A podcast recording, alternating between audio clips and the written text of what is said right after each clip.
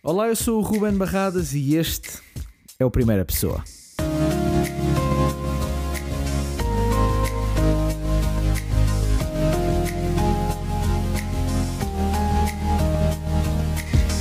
Olá, seja bem-vindo ao podcast Perspectivar e bem-vindo a este formato, Primeira Pessoa. Aqui nós falamos sobre aspectos de saúde mental, sempre lá está em primeira pessoa e sempre numa perspectiva positiva com os olhos colocados na solução. Este é um projeto, um podcast que faz sentido se tu estiveres aí desse lado, por isso, muito obrigado por teres tirado este tempo para estar connosco e de certeza que aquilo que nós vamos falar aqui vai ser útil para ti e para a tua vida. Se ainda não o fizeste, convido-te a subscrever o podcast, o nosso canal, aqui no agregador onde nos estás a ouvir e a seguir-nos nas redes sociais, se ainda não for o caso. E um grande abraço se é a primeira vez que nos estás a ouvir, se imensamente bem-vindo.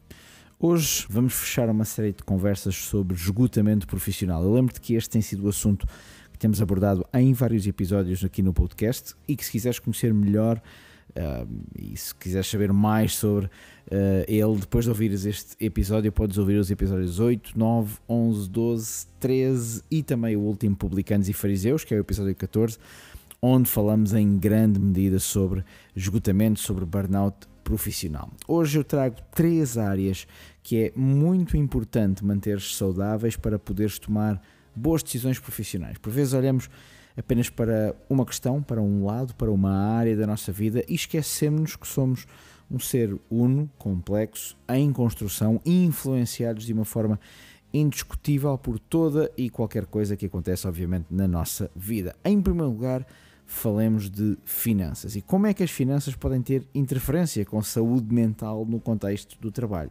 A verdade é que manter as nossas finanças arrumadas pode ser uma arma absolutamente fundamental para tomar boas decisões no contexto profissional. Imagina, por exemplo, este cenário: um emprego que se torna infernal, com uma exigência absolutamente fora do normal, um péssimo ambiente de trabalho, um terrível relacionamento entre colegas e agora supõe que estás numa situação financeira que não te permite tomar uma decisão sobre essa situação porque precisas do vencimento que ele te dá e não tens sequer uma almofada que te dê dois, três meses de margem. O que é que fazes? Provavelmente nada e em bom português aguentas.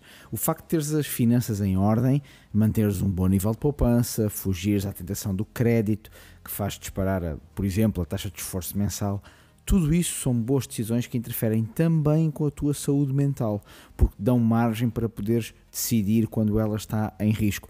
Nada como estar, por isso, numa posição em que somos donos do nosso destino e podemos decidir com alguma margem em prol da nossa saúde mental. Em segundo lugar, investe na tua formação, porque quanto mais souberes, mais portas se vão abrir para ti e mais probabilidades terás à tua frente. A formação é muitas vezes a diferença entre permanecer no lugar onde estamos ou chegar àquele trabalho que sempre sonhámos ou que sempre quisermos. Além disso, uma das melhores formas de manteres a tua mente saudável é dedicares uma parte do teu tempo ao cultivar, ao alargar dos teus conhecimentos, dos teus horizontes, da tua cultura geral, da tua formação e investires no teu crescimento.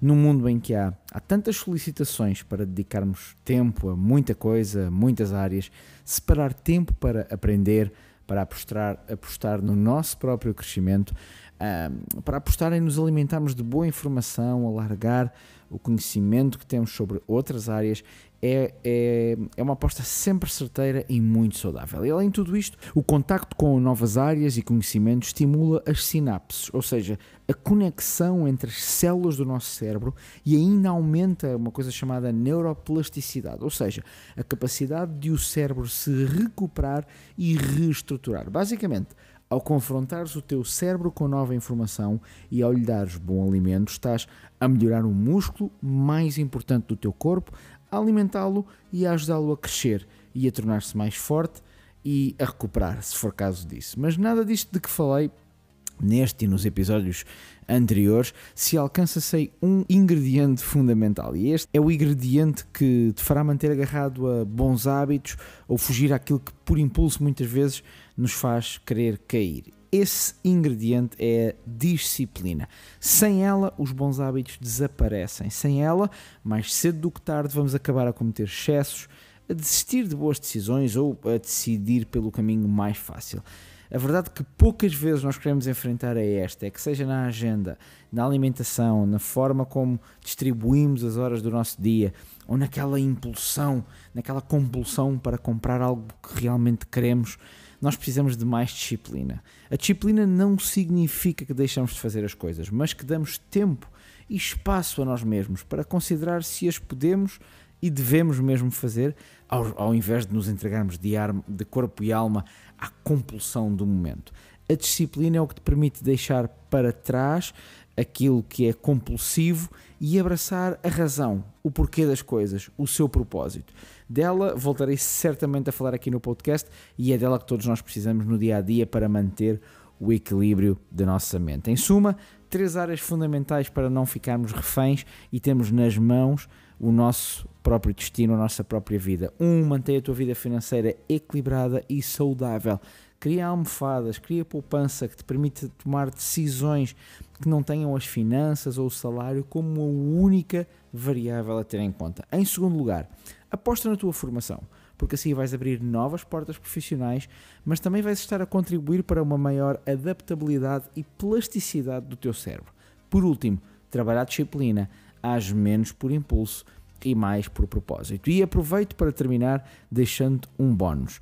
A palavra coragem. Por vezes nós sabemos exatamente a decisão que precisamos de tomar ou o caminho que temos de seguir, mas falta-nos a coragem para o fazer. Não adies uma decisão que tu sabes que tens de tomar. Não te mantenhas, por exemplo, num relacionamento que tu sabes que já acabou, seja ele amoroso ou seja ele de trabalho. Não fiques preso no que está lá atrás. Tem coragem, decide, fica até ao fim com a tua decisão, porque esse é o melhor favor que podes fazer a ti próprio e à saúde da tua mente. Mais uma vez, a ti muito obrigado por teres estado desse lado. Se este conteúdo te fez bem, eu espero que sim, então partilha-o com alguém agora mesmo. Basta escolheres a opção partilhar e enviares por mensagem WhatsApp ou postares nas tuas redes sociais. E se ainda não o fazes, lembro-te que nos podes seguir e interagir connosco nas redes sociais. Basta procurares por perspectivar.pt no Facebook e Instagram e uh, perspectivar no Twitter. Subscrever também o nosso podcast na plataforma onde nos estás a ouvir é muito fácil,